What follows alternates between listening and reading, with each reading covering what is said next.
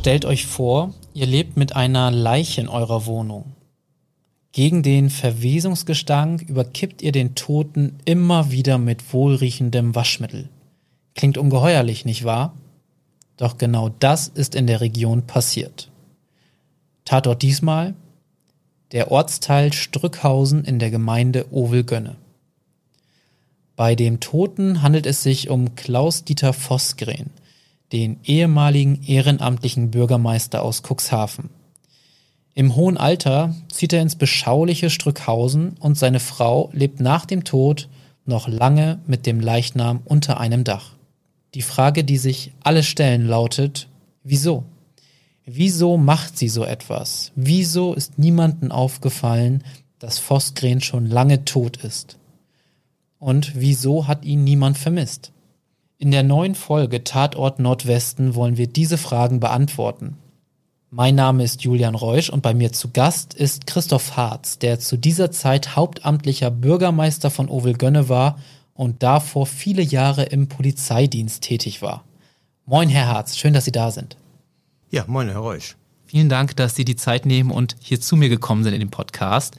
Ich habe schon gesagt, Sie waren zu der Zeit der hauptamtliche Bürgermeister von Ovelgönne. Erzählen Sie doch mal ein bisschen, wie lange Sie da in dem Posten aktiv waren. Ja, erstmal herzlichen Dank für die Einladung. Eine spannende Geschichte.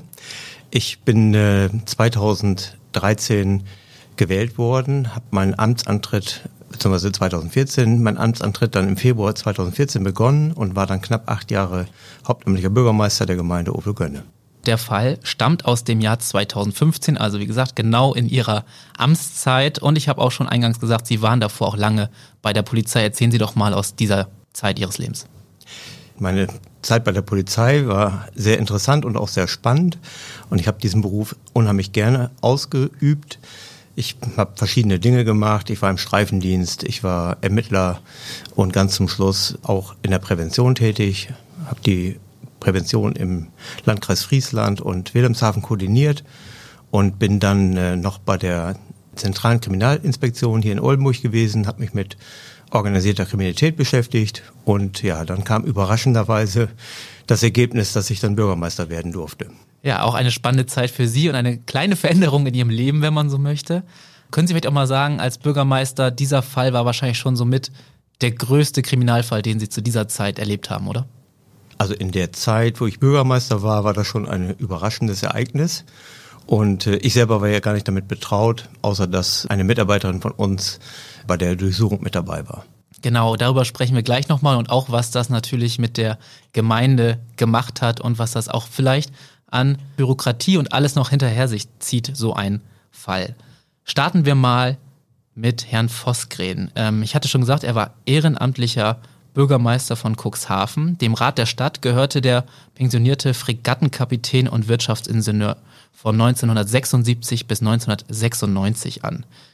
Als erster Bürgermeister der Stadt war er in der Zeit von 1985 bis 91 aktiv und er bekam sogar das Bundesverdienstkreuz für sein politisches Engagement, das war 2005, verliehen. Er hat sich vor allem für die Hafenentwicklung verdient gemacht und halt auch dafür eingesetzt, dass seine Stadt sauber bleiben soll. Als Sozialdemokrat war Voskren zu Beginn seiner politischen Zeit aktiv, doch nach einem Zerwürfnis innerhalb der Partei schloss er sich der sogenannten Stadtpartei an wo er auch mal kurz Landesvorsitzender war und seine Frau war zu der Zeit Landesgeschäftsführerin der Partei. So haben sich dann demnach auch kennengelernt. Ich hatte es gesagt, dann, als er dann irgendwann in einem etwas höheren Alter war, ist er nach Strückhausen gekommen. Ich glaube, ich äh, spreche jetzt für viele, die vielleicht Strückhausen nicht kennen. Können Sie uns das doch einmal ein bisschen erklären? Wie ist denn Strückhausen überhaupt? Strückhausen ist eine sogenannte Rheinsiedlung, liegt an einer Landesstraße und man kann manchmal sagen, aufgrund der Fläche, die wir haben und der Weite, die wir sehen können, unendliche Weiten. Und den Ort, den Sie dort meinen in Strückhausen, ist ein ganz kleines Nebenörtchen, nennt sich Kirchdorf. Und dort steht eine Kirche, eine kleine Kneipe, die aber nicht mehr betrieben wird, schon lange nicht mehr. Und zwei andere Häuser und natürlich das Pastorenhaus, in dem auch das Gemeindehaus integriert ist. Und dieses Gemeindehaus ist von zentraler Bedeutung für den Fall, denn die Vosgrens haben genau dort gelebt. So ist das. Mir war das natürlich nicht bekannt, dass sie dort gelebt haben. Unser Einwohnermeldeamt bekommt natürlich eine Kenntnis, dass da jemand reingezogen ist, aber das ist im Grunde dann auch erstmal alles. Können Sie vielleicht noch mal ein bisschen die Geschichte dieses Gemeindehaus erklären? Denn eigentlich war das ja auch für Pastoren vorgesehen, die Wohnung, richtig? Ja, genau. Das ist ein Pastorenhaus, also ein Gebäude, in dem im hinteren Teil früher immer der Pastor gewohnt hat. Wir hatten auch schon mal den Fall, dass ein Pastorenpärchen dort gewohnt hat. Es ist ja eine evangelische Kirchengemeinde. Und im vorderen Teil ist der Teil für die Gemeinde. Dort trifft sich die Gemeinde, da findet reges Leben statt. Nach wie vor sagten Sie mir auch, dass da reges Leben stattfindet. Und irgendwann wurden dort keine Pastoren mehr untergebracht, weil sich Gemeinden zusammengelegt haben. Dieses Gemeindehaus ist nach wie vor stark frequentiert. Bei allen Veranstaltungen, ob das auch eine Trauerfeier ist, dass die Leute sich hinterher dort treffen zum Kaffee oder eben Seniorenclub trifft sich dort. Das ist schon so. Und dieses kleine Örtchen Kirchdorf liegt natürlich trotzdem etliche hunderte Meter von der eigentlichen Landesstraße weg. Und man kann sagen, ja, ein Ort der Ruhe. Schön gesagt. Jetzt kommen wir mal langsam zu dem Tag, wo es eigentlich alles ins Rollen kam, der Fall. Der Leichenfund, wenn man so möchte, war im März 2015, also schon ein paar Jahre zurück. Sie sagten schon, dass auch eine Ihrer Mitarbeiterinnen da vor Ort war. Erzählen Sie mal den Hintergrund, wie es dazu kam, dass da eine Stadtvertreterin mit dabei ist. Von der Gemeinde wird sehr gerne von der Polizei ein Mitarbeiter oder eine Mitarbeiterin angefordert, wenn es darum geht, einen unabhängigen Zeugen für eine Durchsuchung zu haben. Und das ist bei uns Standard. Die Polizei fragt dann an, hat jemand Zeit? Und in der Regel macht das jemand aus dem Ordnungsamt oder aus dem Meldeamt, die dann mitgehen. Und meine Mitarbeiterin, die kannte das schon und die ist dann bei der Durchsuchung auch dabei gewesen. Und was hat diese Mitarbeiterin Ihnen später berichtet von vor Ort? Bei der Durchsuchung, die dort gemacht worden ist, ist ja dann auch die Leiche gefunden worden. Das war natürlich auch ein Thema bei uns im Rathaus und über den Fall bin ich natürlich dann auch so ein bisschen sensibilisiert worden, dass ich mal sage, ja, wie kann sowas passieren, dass jemand so lange in so einer Wohnung liegt? Es ist eigentlich ja durchaus mal denkbar, dass das so zwei, drei Monate passiert, aber so lange, das ist schon eine Nummer. Wir reden über einen Zeitraum von, also es hieß irgendwann in offiziellen Unterlagen mindestens elf Monate, wahrscheinlich vielleicht sogar etwas länger. Denn der Leichnam war am Ende regelrecht mumifiziert schon. Es war vielleicht gar nicht mehr so leicht, den genauen Todestag festzustellen. Sie sagten schon, dass das jetzt gar nicht so selten vorkommt, aber in der Region gab es solche Fälle vorher schon mal? Nein, bei uns gab es das nicht. Wir haben ähm, vor allen Dingen mit so einer langen Zeitdauer, dass jemand so lange in der Wohnung dann quasi vor allen anderen ja, verheimlicht wird, diese Sache, das ist schon sehr erstaunlich. Gehen wir mal ein bisschen jetzt auf diese Durchsuchung ein und auf die Vorgeschichte. Es ist so, dass Herr Vosgren Kinder hatte und die hatten wohl auch immer wieder versucht, Kontakt zu ihrem Vater herzustellen. Doch er war schon etwas gebrechlich, hieß es, und die ganze Kontaktaufnahme wurde wohl demnach von der Ehefrau abgefangen. Also sie hat die Post abgefangen, sie hat die Telefonate entgegengenommen und so war demnach der Kontakt zu dem eigenen Vater wohl relativ schwierig, bis dann halt mal die Kinder eine Vermisstenanzeige bei der Polizei aufgegeben haben. So kam der ganze Fall ins Rollen. Polizisten klingelten danach einfach mal an der Tür, um mit Frau Vosgren zu sprechen. Und so heißt es, hat sie sich wohl dort schon in Widersprüche verstrickt. Es, sie wurde mit aufs Revier genommen, ihre Aussage wurde aufgenommen und schon da scheinbar war die Vermutung groß, dass da irgendwas nicht ganz stimmt zu den Aussagen von Frau Vosgren. Sie wurde aber natürlich wieder freigelassen. Können Sie auch mal sagen, man kann ja auch nicht jemanden einfach so bei sich behalten, wenn man Zweifel an der Geschichte hat, oder? Nein, natürlich nicht. Also mir liegt natürlich nicht die Aussage von Frau Vosgren vor. Es ist immer die Frage, ergibt sich jetzt ein dringender Tatverdacht eines Verbrechens, wo sie als Beschuldigte in Frage kommt. Und wenn das nicht so ist, ist natürlich erstmal das Thema die Möglichkeit einer Freiheitsentziehung. Also das lässt unsere Rechtsprechung und unsere Gesetze natürlich gar nicht zu. Und von daher wird sie natürlich erstmal wieder auf freien Fuß gesetzt. Ist ganz normal. Sie hat eine Aussage gemacht und dann versuchen die Kollegen eben rauszubekommen, den Wahrheitsgehalt dieser Aussage und gleichen das mit Daten ab, die sie haben. Es war dann auf jeden Fall so, dass sich die Polizei dann einen Durchsuchungsbefehl, ein Durchsuchungsbeschluss ist, glaube ich, das korrekte Wort, organisiert hat. Auch da können Sie vielleicht aus Ihrer polizeilichen Karriere ein bisschen sagen, das kann auch mal mitunter ein bisschen dauern, weil das stellt ja nicht die Polizei aus, so ein Durchsuchungsbeschluss. Nein, natürlich nicht. Unsere ähm, Gesetze lassen das jetzt gar nicht mehr zu, dass selbst bei Gefahr im Verzuge die Polizisten äh, in eine Wohnung rein dürfen, sondern sie müssen immer, und das geht dann aber auch, wenn Gefahrenverzug vorliegt, relativ schnell, dass man eben über den Staatsanwalt das Gericht bemüht und das Gericht stellt dann diesen Durchsuchungsbeschluss aus. Und das kann natürlich bei Sachen, die, ich sag mal, nicht so schnell sein müssen, kann das ein bisschen dauern. Das guckt sich dann der Staatsanwalt erstmal in Ruhe an, muss das formulieren und der Richter bewertet das dann. Also in eine unabhängige Instanz, die immer sagt, das ist in Ordnung, ihr dürft in diese Wohnung rein, die ja nach dem Grundrechten geschützt ist. Absolut. Und in diesem Fall hat das ungefähr einen Monat gedauert, bis dieser Beschluss vorlag. Als dann die Beamten wieder bei der Wohnung waren, haben sie festgestellt, die Ehefrau war nicht mehr da. Sie ist offenbar in der Zwischenzeit regelrecht geflüchtet. Und von dem Leichenfund, wo auch ihre Mitarbeiterin da war, wir hatten auch damals einen Reporter, der auch die Wohnung betreten hat und gesehen hat. Und aus diesem Text von damals möchte ich einmal zitieren. Also in dem Text heißt es wörtlich, Heute ist die Wohnung vermüllt und dreckig. Die Fenster sind mit Decken verhangen. In der Duschkabine sammelt sich Unrat bis zum Rand. Eine alte Kirchenbank steht mitten im Raum, davor wie auf einem kleinen Altar eine dicke Stumpenkerze. Dahinter ragt eine umgedrehte Matratze an die Wand. Es muss ein unwürdiges Ende für einen wie Vosgren gewesen sein, der sich in Cuxhaven besonders für die Sauberkeit seiner Stadt eingesetzt hat. Heute würde man vielleicht etwas salopp sagen, eine Messi-Wohnung. Auch da hatten Sie, glaube ich, danach noch in der Gemeinde ein bisschen damit zu tun, diese Wohnung wieder auf Vordermann zu bringen, oder? Ja, das war ja nicht meine Aufgabe. Das ähm, Pfarrhaus gehört natürlich der evangelischen Kirchengemeinde und die Kirchengemeinde hat vor vielen Jahren eine sogenannte ja, Zentralisierung vorgenommen. Aus den vier einzelnen Gemeinden wurde dann eine Gemeinde. Und das bedeutet aber auch, dass es nicht mehr überall Pastoren in den Pastorenhäusern gab. Und dadurch hat man natürlich diese Wohnung dann auch vermieten wollen. Und das ist natürlich dann auch hier bei dem Ehepaar Vosgren passiert, wo man natürlich erstmal sagt, ja, der erst, der, da ist ein ehrenwürdiger Mann, der da kommt mit seiner Frau, der gebrechlich ist, der kriegt die Wohnung und die wird gerne an den vermietet.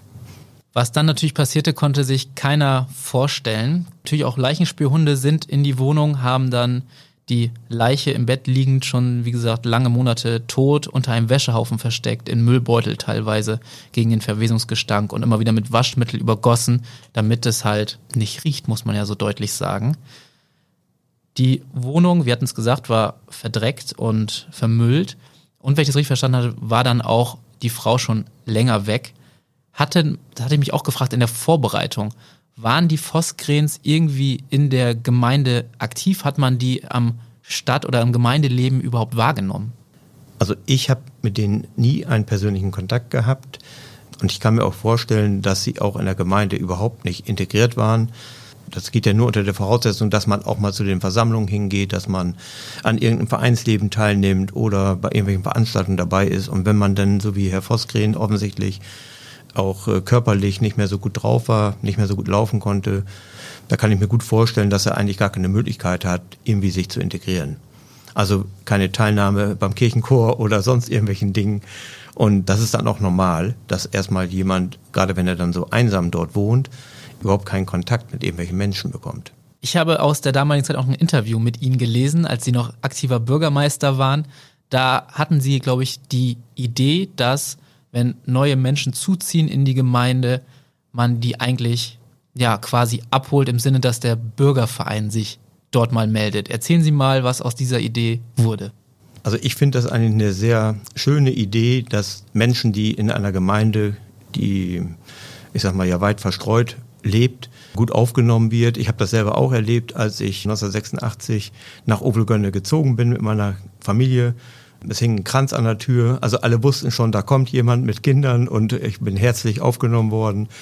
Und das war total schön und das wollte ich eigentlich auch so weiter fortführen, als ich dann Bürgermeister wurde. Und früher sind oft die Bürgervereine dann, wenn sie wussten, da ist ein neuer eingezogen, aktiv geworden, haben dort geklingelt. Später wurde das dann immer schwieriger, auch aus Datenschutzgründen irgendwie weiterzugeben, da ist jetzt ein neuer eingezogen und geht da mal hin und sagt mal guten Tag. Also wenn man das nicht selber direkt im Ort sieht, dass da jemand neu einzieht, das spricht sich dann schnell rum, ja, dann wird es dann schwierig und vielleicht wäre dann vielleicht noch ein anderer Kontakt auch zu Vosgrens möglich gewesen, wenn dort auch mal der Bürgerverein aus Ovelgönne oder das Landvolk aus Strückhausen dort mal vorstellig gewesen wäre und gesagt hätte, herzlich willkommen bei uns in der Gemeinde. Diese Angebote gibt es, wollen Sie nicht mal hier und dahin kommen zum Beispiel? Ja, genau. Also ich hatte damals als Bürgermeister im Einwohnermeldeamt immer den Wunsch geäußert, macht denen ein kleines Begrüßungspaket, zeigt denen, was für Möglichkeiten es im Einkauf gibt. Sie wissen ja sicherlich, wenn man in so einer Fläche wohnt von 123 Quadratkilometer mit 5000 Einwohnern, dann gibt es nicht ein Geschäft an jeder Ecke. Ne? Also das ist schon so, dass man die Nahversorgung irgendwo ja immer betrachten muss und gerade für Menschen, die vielleicht eine kleine Behinderung haben, die nicht gut laufen können, wie kann man es organisieren? Ich habe auch während der Zeit, als ich im Amt war, das mit initiiert, dass wir also, als dann die große Flüchtlingskrise kam, dass wir einen sogenannten Gemeindebus organisiert haben. Den gibt es heute übrigens noch, der allen Vereinen zur Verfügung steht, der genutzt werden kann gegen eine ganz kleine Gebühr, um einfach die Menschen besser abzuholen. Nochmal die Rückfrage andersrum, dass man zum Beispiel, wenn jemand neu in die Gemeinde zieht, fragt, ist es okay, dass sich ein Bürgerverein meldet? Wäre das ein Weg gewesen? Ja, der Bürgerverein selber kann das natürlich machen, aber er muss ja die Informationen haben. Und wir können natürlich aus Datenschutzgründen nicht dem Bürgerverein mitteilen, du, da ist jetzt Herr Vosken in diese Wohnung gezogen, geht da mal hin. Ne, das kann irgendwie so beiläufig mal erwähnt werden von irgendeinem, aber natürlich nicht hauptamtlich aus dem Rathaus heraus. Kurze Werbung. Werbung Ende. Bevor wir jetzt in dem Fall an sich weitersprechen, hatte ich mir noch die Frage gestellt, als Sie dann mitbekommen haben, was für ein Fall hier vorliegt, was hat das denn für Sie bedeutet? Also ich kann mir vorstellen, doch auch in der Gemeinde, die war doch erstmal geschockt oder wie hätten Sie es beschrieben, die damalige Zeit, als das alles aufkam? Äh, ich glaube, da waren ganz viele sehr erschrocken. Ob sie geschockt waren, das weiß ich nicht, aber die haben sich schon sicherlich erschrocken, dass sowas möglich ist, dass jemand so lange in so einer Wohnung wohnt und das Makabre ist ja auch noch in einer Pastorenwohnung, ne, die der Kirche gehört. Also nicht irgendwo in einem Hochhaus, 20 Stockwerke hoch, irgendeine Wohnung, wo niemand hinkommt, sondern wo eigentlich, ja, man muss sich das ja so vorstellen, da ist ein Gemeindehaus, da findet reges Leben statt und ein paar Meter weiter liegt eine Leiche. Und über keiner, Monate. Hm. Über viele Monate und keiner merkt es und keinem fällt es auf. Und auch ich als Bürgermeister wusste natürlich überhaupt nichts von dem Bemühen, dass jemand vielleicht Kontakt zu ihm suchte oder wie auch immer. Das bekommt man ja gar nicht mit.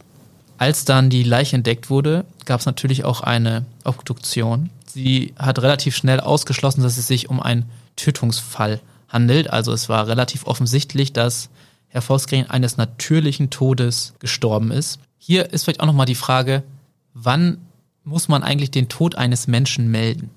Ja, da stellen Sie jetzt die Frage an den Polizisten. Ja, genau. Ja, also eigentlich unmittelbar. Sobald ich merke, dass einer meiner Angehörigen gestorben ist, muss ich natürlich die Behörden informieren, muss mitteilen, jetzt ist meinetwegen meine Mutter oder mein Vater im Bett gestorben oder wie auch immer, das ist ja wie im Krankenhaus, wenn dort jemand stirbt, wird auch unmittelbar werden dann die Behörden informiert über den Tod eines Menschen, weil es natürlich auch registriert werden muss. Und wenn natürlich jemand sich dazu entscheidet, das nicht zu machen, dann hat er irgendwann später mal ein Problem.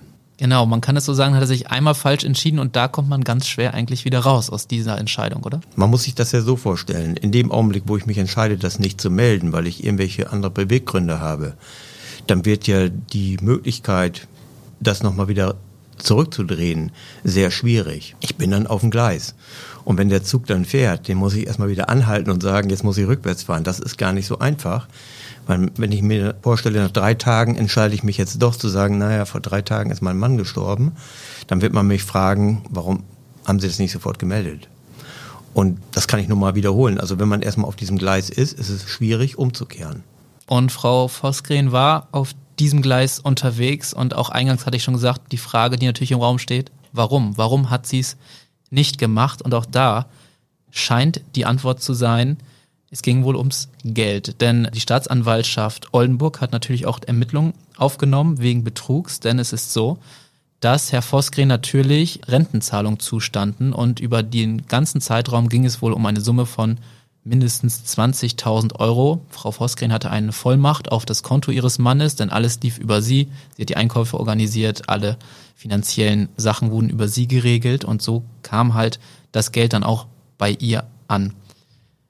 Jetzt ist auch hier ein Punkt erreicht, wo die Staatsanwaltschaft glaubt, das ist ein Betrugsfall. Es wurde ermittelt, es wurde sogar ein Verfahren eröffnet.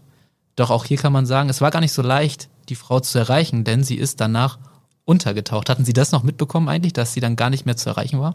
Ja, das habe ich natürlich mitbekommen. Ich hatte ja auch Anfragen von der Presse und wo ist die Frau, kann man die sprechen? Ich sage, ich weiß das nicht und die wird wahrscheinlich untergetaucht sein. Vielleicht schämt sie sich oder man weiß ja nie, was für Beweggründe dann auch da vorliegen, warum jemand vielleicht dem ganzen Druck entgehen will, nicht damit klarkommt. Täter sind auch Menschen. Die Frau, die war Mitte 60, hatte dann aber immer ein Postfach angegeben in Bremerhaven. Doch über ein Postfach kann man, glaube ich, auch keine Vorladung verschicken. Sie sind der Polizist, Sie müssen mir das besser beantworten können. Ja, man nimmt natürlich erstmal eine Adresse, die man kennt und dann wird die Vorladung dorthin geschickt und jemand merkt man, da kommt keine Reaktion. Und dann gibt es weitere Möglichkeiten für die Polizei natürlich und auch über die Staatsanwaltschaft, diese Person zur Fahndung auszuschreiben. Das heißt, wenn sie irgendwo angetroffen wird, wird erstmal nur der Staatsanwalt gemeldet, wir haben die hier angetroffen. Die wird deswegen nicht gleich verhaftet oder also keine Freiheitsentziehung, sondern es wird erstmal nur gesagt, hier haben wir sie angetroffen und sie hat jetzt angegeben, sie wohnt dort und dort. Und dort hat sie jetzt ihre Adresse, wo man die Post hinschicken kann. Genau, so war es. Es hat dann etwas gedauert, doch irgendwann hat sie sich dann doch wieder blicken lassen und ist aufgetaucht. Doch hier hatte ich dann irgendwann in der Vorbereitung festgestellt, irgendwann reißt so ein bisschen diese Berichterstattung des Falls ab, um ehrlich zu sein. Ich habe gar nicht mehr richtig nachvollziehen können, in keinen Berichten oder irgendwelchen offiziellen Stellen erstmal, was ist denn jetzt eigentlich daraus geworden? Das ist so ein bisschen im Sande verlaufen. Ich weiß nicht, ob Sie die, den Eindruck teilen.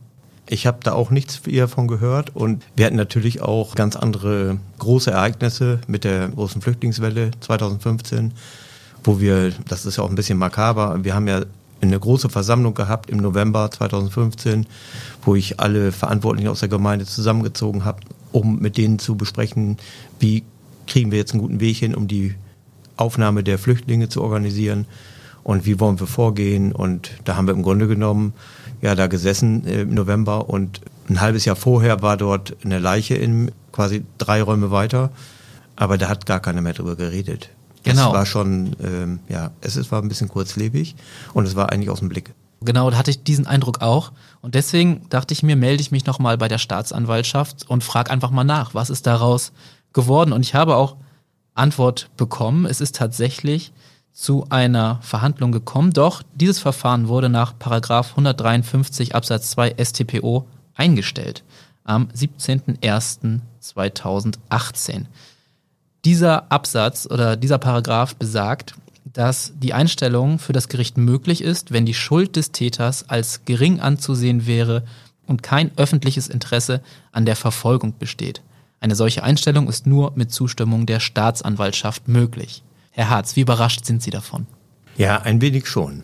Ich denke aber, auf den ersten Blick ist es natürlich sehr verwunderlich, dass jemand, der noch Geld weiterbekommt, was ihm nicht zusteht, dafür nicht irgendwie einen Denkzettel bekommt.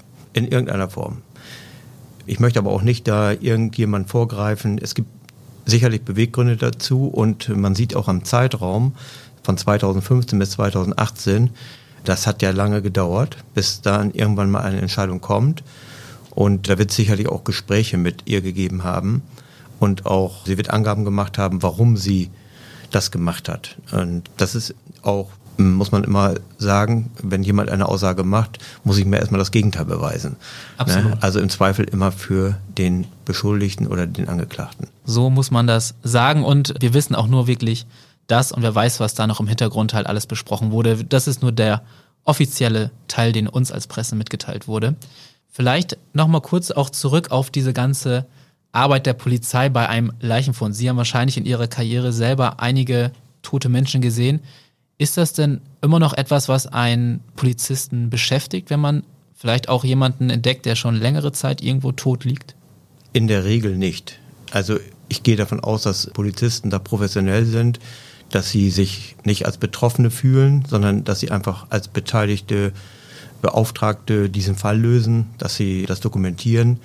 Es gibt natürlich Situationen, wo ich dann äh, auch mal ab und zu mal drüber nachdenke. Das habe ich selber auch gehabt Insbesondere wenn man einen Leichenfund hat, wo man dann mit anderen Sinnen als nur mit den Augen noch betroffen ist, also über die Nase. Also wenn man Gerüche wahrnimmt, die behält man lange, ohne dass man das möchte. Und man wird sofort, wenn man was Ähnliches riecht, an diesen Fall erinnert. Das gibt es. Aber hm, die Frage ist, wie lasse ich das an mich ran? Natürlich wurde auch die Ehefrau von Herrn Vosgren nach ihren Beweggründen für die Tat gefragt und irgendwann hat sie auch ihr Schweigen gebrochen und sie hat sich so erklärt. Sie habe nur dem Wunsch ihres Mannes entsprechen wollen, denn er befürchtete demnach eine Organentnahme auch ohne Spendeausweis. Er habe demnach gewusst, was in Kliniken passiere. Sie habe ihrem Ehemann versprechen müssen, seinen Tod erst drei Monate später zu melden, erklärt sie.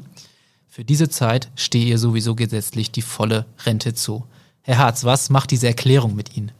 Ja, also das kann man erstmal so hinnehmen, was sie da gesagt hat. Äh, man muss ihr ja das Gegenteil beweisen. Also das wird wahrscheinlich schwierig in Anbetracht der Gesamtumstände. Das muss man eben würdigen.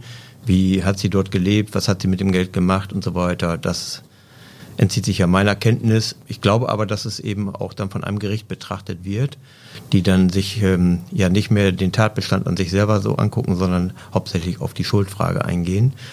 Und man kann das erstmal so stehen lassen. Ich als Polizist hätte ich erstmal geschmunzelt und hätte gesagt, ja, gucken wir mal, okay, aber ähm, ich habe es ja, äh, ich sage es immer wieder, also eine, eine Aussage von einem Beschuldigten, der, die muss erstmal widerlegt werden. Was ich spannend fand, war dieses erst drei Monate später zu melden, weil in dieser Zeit sowieso die gesetzlich volle Rente zusteht. Also das Geld hätte sie ja so oder so bekommen, auch wenn sie den Leichenfund an Tag 1 gemeldet hätte, oder?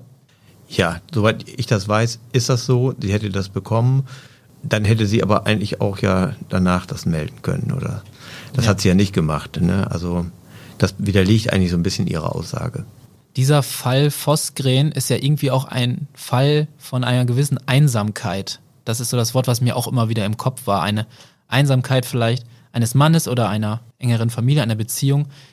Gibt es Möglichkeiten, sowas zu verhindern? Fällt Ihnen da was ein? Oder ist das einfach Augen und Ohren offen halten, wenn mal Nachbarn da sind, einfach mal drauf zugehen, Nächstenliebe? Ist das so die Antwort darauf? Ja, ich glaube, das hat ganz viel damit zu tun, wie konsequent gehe ich bestimmten Dingen nach und sage, das will ich jetzt wissen. Ich glaube, die, das haben die Verwandten auch gemacht. Und die Frage ist dann ja auch, was für Möglichkeiten haben sie? Ne, sind sie wirklich in der Lage, aufgrund ihres Berufes zu sagen, da fahre ich jetzt hin, das gucke ich mir an? Wie werden da Prioritäten gesetzt? Und wie werde ich aber auch vielleicht getäuscht ne, über, die, über die Situation? Wir sind, glaube ich, alle nicht davor gefeit, irgendwelchen Betrügern ähm, aufzuliegen, ja. aufzuliegen. Genau, Dankeschön. Und das ist so der Fall, wo ich sage, es gibt da kein Rezept, aber ich glaube mal, das hat was mit der Sensibilität zu tun, mit dem ganzen Thema, wie konsequent gehe ich dann hinterher und wie priorisiere ich das. Eine Frage hatte ich mich auch noch gestellt, was ist eigentlich aus der Wohnung in der alten Pastorei geworden, nachdem das alles passiert ist? Wir hatten mitbekommen, es war sehr zugemüllt, eine Leiche lag dort über einen längeren Zeitraum, das macht ja auch was mit einer Wohnung. In der Tat, also ich glaube, dass auch der Gemeindekirchenrat, der ja diese Wohnung vermietet hat, sich da intensiv mit beschäftigen musste. Und äh, ich weiß aus erster Quelle von Menschen, die dort im Kirchenrat arbeiten, dass das schon für die auch ein Ereignis war, wo sie gedacht haben, naja, das wird jetzt ja eine richtige Nummer, auch diese Wohnung wieder zu vermieten. Die Kirchengemeinden sind ja nicht auf Rosen gebettet und haben Geld im Überfluss, die brauchen ja auch diese Einnahmen. Und ähm, ich habe mich nochmal erkundigt, ich bin ja nun selber nicht dabei gewesen, aber es war so, dass dort die Wohnung tatsächlich mit einer Firma dann entrümpelt werden musste und später dann die Wohnung wieder renoviert wurde.